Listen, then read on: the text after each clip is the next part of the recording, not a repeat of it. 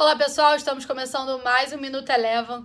Hoje, 29 de setembro de 2020, o Ibovespa hoje deu continuidade ao movimento de queda visto na sessão de ontem e minhas incertezas vindas do cenário fiscal após o presidente Jair Bolsonaro afirmar ontem que o programa Renda Cidadã seria financiado com recursos do Fundeb e dos precatórios.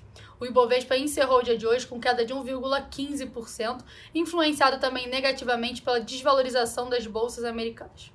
Passando agora para o dólar, que ontem teve uma forte alta frente ao real, no dia de hoje encerrou a sessão próxima à estabilidade com uma leve alta de 0,07%, cotada a R$ 5,64. Vale lembrar que a moeda vem sendo usada como forma de proteção em meio às incertezas locais. Passando agora para o lado corporativo, destaque de queda hoje ficou pela, pelas empresas impactadas diretamente pela possibilidade de uma segunda onda pelo mundo. A Azul teve queda aproximada de 7,7%, as ações da Gol caíram em torno de 6,1% e completando aí destaque negativo também para Embraer e CBC tiveram aproximada, queda aproximada de 4%.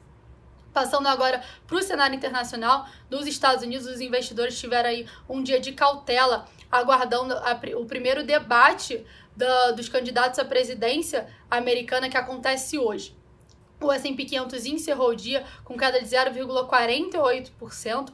Vale lembrar que ainda essa semana nos Estados Unidos, na próxima sexta-feira, a gente tem a divulgação do payroll.